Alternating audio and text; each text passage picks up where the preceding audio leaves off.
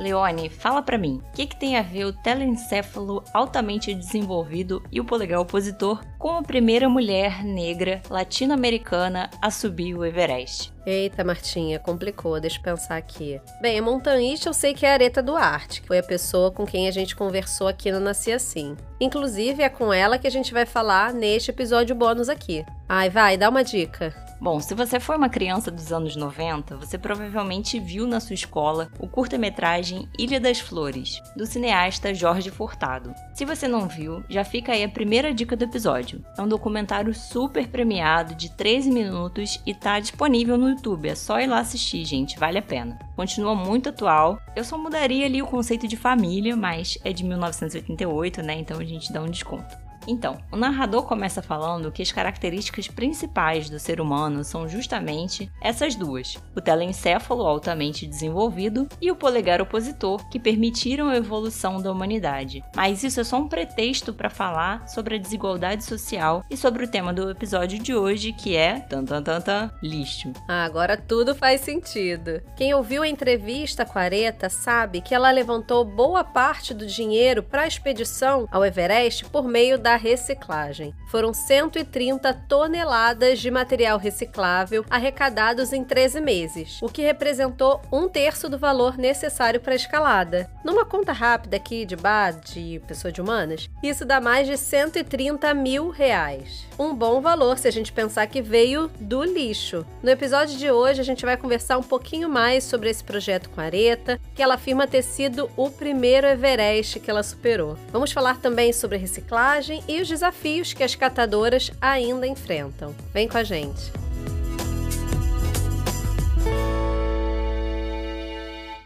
Areta, a maioria das convidadas aqui do Nasci Assim tem dias de mais de 24 horas, não é possível. E você não é diferente. Conta pra gente como era a sua rotina antes de ir pro Everest e como a reciclagem se encaixava nessa agenda. Era uma rotina muito intensa, realmente. A maior adversidade da história toda era estávamos em pandemia e estamos até agora, né? No momento em que, poxa, era difícil o deslocamento, era difícil o contato com as pessoas, eram difíceis os eventos que me ajudassem a, por exemplo, ter recurso resíduos que me ajudassem aí no projeto. Mas, de fato, eu treinava seis dias na semana, eu trabalhava com reciclagem sete dias na semana, trabalhava para a operadora de montanhismo cinco dias na semana, de segunda a sexta. E tudo que eu fazia era totalmente voltado à escalada Everest. Então, contatos com as empresas, reuniões, treinamento físico, é, acompanhamento nutricional, psicologia, as seis horas que me sobravam para dormir, que por sinal é insuficiente, uma pessoa que dorme seis horas, uma pessoa que tem uma vida tão intensa, de tanta atividade, seis horas, poxa, é insuficiente para recuperação adequada. Eu, particularmente, sentia necessidade de dormir nove horas, eu tenho esse conhecimento do meu corpo, né, mas não tinha possibilidade, então eu trabalhava e atuava em prol desse projeto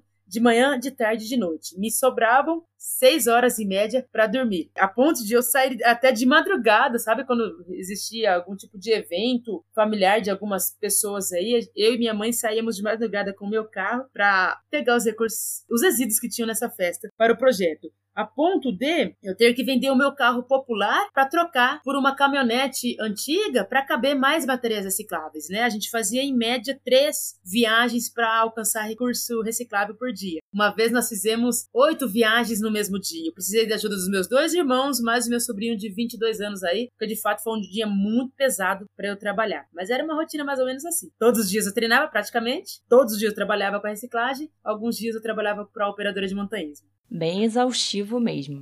Aproveitando que a gente está falando sobre o lixo, infelizmente o Everest tem se tornado notícia por causa do lixo. Em 2018 foram retiradas 11 toneladas de lixo do Everest. Qual é a sua opinião sobre isso, Areto? Você acha que esse problema acontece por causa das condições do clima, que torna mais difícil a coleta do lixo, ou tem a ver com o aumento do número de turistas?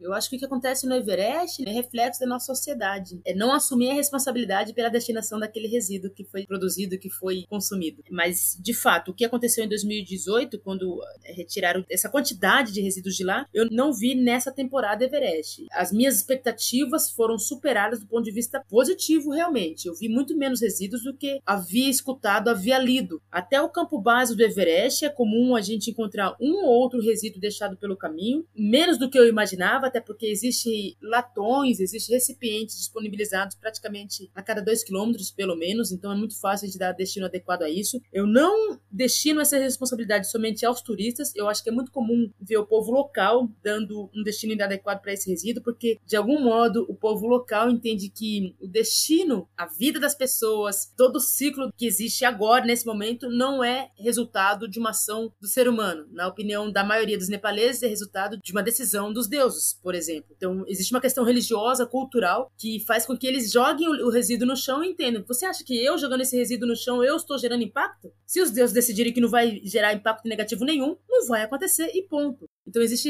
esse rompimento cultural que precisa ser, acontecer para que fique compreendido que aquele resíduo sim gera impacto, nós temos responsabilidade sobre aquilo sim, apesar da atuação dos deuses ou do deus, enfim, conforme cada crença. Mas nos campos altos do Everest, por exemplo, de 6.100 metros, 6.400, 7.500, não vi resíduo praticamente, é menos comum. Porém, no campo 4, último acampamento do Everest, aí sim a gente vê, entre aspas, pessoal, um verdadeiro lixão, um verdadeiro aterro, digamos assim. No campo 4, que está a 8 mil metros de altitude, a minha opinião é de que existe esse, esses resíduos sendo deixados ali, porque é onde as pessoas, tanto turista quanto o povo local, os guias no caso, têm como prioridade a vida. Ali é muito difícil sobreviver. Ali há risco de alta incidência de vento, é muito frio, frio extremo, abaixo de 30 graus, por exemplo. Dificuldade para sobreviver naquele local. Então a prioridade é a vida, a prioridade é descer, a prioridade é ir embora, a prioridade é largar o que tiver que ser largado ali. Porém, não justifica, na minha opinião. Eu acho que todo turista motorista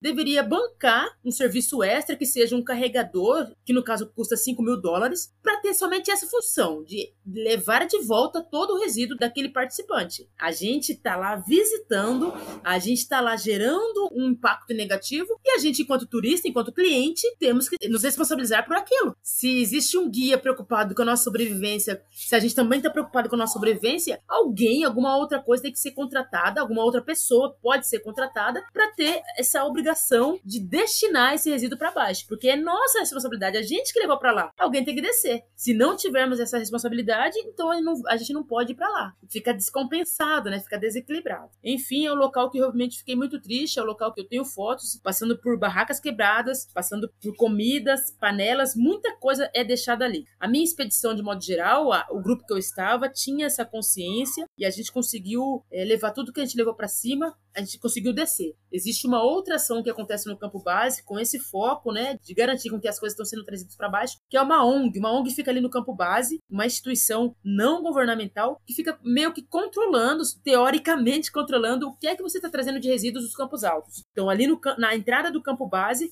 tem um, um, grupo de voluntários observando o que é que você está trazendo, qual é o seu saco aí de resíduos, quanto você trouxe. No entanto, a gente sabe que é para grego ver, né? Infelizmente, nem todo mundo traz tudo que levou para cima. Areta, para você que trabalhou com reciclagem, como você vê essa questão do nosso país? As pessoas estão mais conscientes em relação a isso? Mais preocupadas com o meio ambiente ou não? É tudo muito incipiente? Eu senti que algumas, algumas regiões da cidade de Campinas as pessoas são muito mais conscientes e fazem questão desse processo, desse trabalho acontecer. Tanto que quando iniciou a pandemia, o isolamento, a coleta seletiva da cidade de onde eu moro deixou de acontecer e as pessoas, principalmente de condomínios, estavam desesperadas Areta, pelo amor de Deus, vem aqui buscar o reciclável porque a gente não sabe, não sabe mais o que fazer com eles. A gente gostaria de dar uma destinação adequada realmente. É claro que mesmo dentro dos condomínios, uma ou outra família não tem essa conscientização. Não estou dizendo que é 100%, mas a maioria é, realmente tem essa consciência. No entanto, em outras regiões, geralmente de não condomínio, onde não tem a coleta seletiva, as pessoas misturam rejeitos orgânicos e recicláveis no mesmo saco e bota para frente. Ou seja, há muito que crescer. A gente entende que essa responsabilidade pelo reciclável não é só da fábrica, né? É também do consumidor. Então não é somente responsabilidade quanto à produção. A gente tem que ter responsabilidade quanto ao consumo, quanto à destinação, não somente pessoas físicas, mas também empresas. Há muito que crescer. Assim como o catador de resíduos é pouco valorizado. Por mais que ele tenha aí um trabalho de muito impacto para o planeta, ele é pouco respeitado e pouco valorizado. Há muito que melhorar nesse sentido também. Ele geralmente é subjugado, ele geralmente é marginalizado. E não pode ser assim. Não pode mesmo.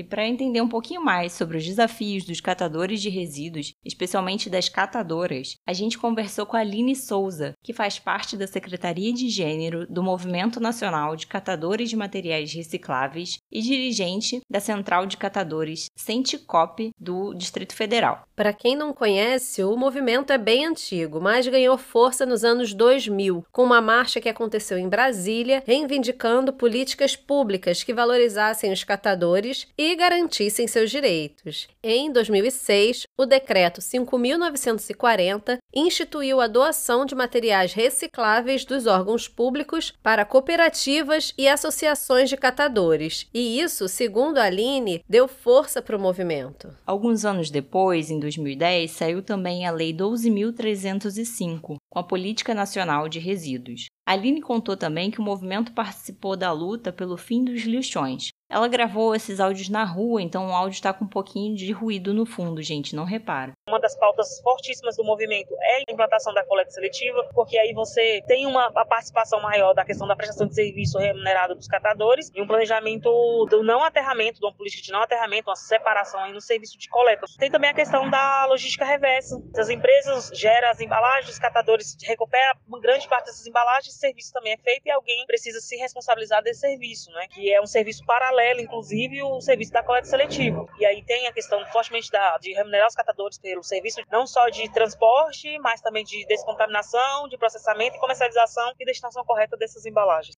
e a questão da luta contra a incineração, contra a queima de todas essas etapas que coloquei, de reciclar, de recuperar, do consumo consciente, mas também de dar qualidade, né? estruturar as cooperativas, dar qualidade de trabalho para os catadores, estruturar, equipar, para a gente conseguir ter uma entrega melhor. É, com essa fala dela, dá para sentir como o serviço dos catadores é essencial. A gente também perguntou para a Aline quais são os principais desafios das mulheres catadoras de resíduos. Eu posso falar vários aqui, porque eu sou mãe de sete filhos, tenho 32 anos, sou a terceira geração de catadora na minha família. Minha mãe, minha avó são catadoras, meu pai era catador, já faleceu. E ainda estou estudando agora, estou fazendo o segundo semestre de graduação de um curso de Direito. É difícil ter outras catadoras que consigam ter essa oportunidade de fazer, fazer essas ações que eu estou fazendo, porque nem todas têm essa condição, né? Tem dificuldade com relação à política pública específica específica, atende os anseios dessa catadora. Então, para ir trabalhar, ela vai deixar os filhos dela com quem? Se não tem políticas públicas que priorizem os filhos de catadoras nas creches públicas ou privadas. Os filhos jovens, né? Qual o amparo hoje? Quais as oportunidades que tem para esse público? Nenhuma. Então, os filhos de catadores, geralmente o futuro dele é se tornar um catador, porque ele não vai ter uma oportunidade no mercado de trabalho tradicional, porque ele não teve oportunidade. E além dessa questão dos filhos, com relação às escolas, creches, cursos profissionalizantes, tem também a questão da mulher catadora de saúde, a saúde da mulher. A mulher ela não tem tempo de se cuidar. Se ela tirar um dia ali, sair da produção e ter que fazer uma consulta ginecológica, ela vai perder o dia de produção dela. A questão é que isso não se torna uma prioridade. Então, ela só vai se preocupar em se cuidar quando já está no limite mesmo, que é o reflexo da maioria das mulheres catadoras. E essa questão da, da escolaridade. A gente até faz muitas parcerias com relação a instituições para as catadoras terminarem o ensino fundamental, entrar no ensino médio, fazer uma faculdade, mas é, a gente vê que é uma evasão muito grande porque tem essas escolhas que eu já falei, de ter que trabalhar e sustentar e ter que estudar e morrer de fome. Tem isso. É, a gente não pode terminar o episódio sem dar dicas sobre o assunto. A gente já falou sobre o documentário Ilha das Flores lá no comecinho do episódio. E eu acabei me lembrando de outro documentário chamado Lixo Extraordinário, que fala das obras do Vic Muniz feitas com lixo. Tinha até uma abertura de uma novela, Passione, da Globo, que tinha essas obras do Vic Muniz. Não sei se vocês lembram. Do que era a novela, não sei, menor ideia. Era uma novela italiana? Não lembro. Alguém trabalhava com reciclagem na novela? Menor ideia. Eu só lembro que a abertura era legal. Se vocês lembram do que, que era essa novela, se vocês assistiram, conta pra gente lá no nosso Instagram, arroba Assim.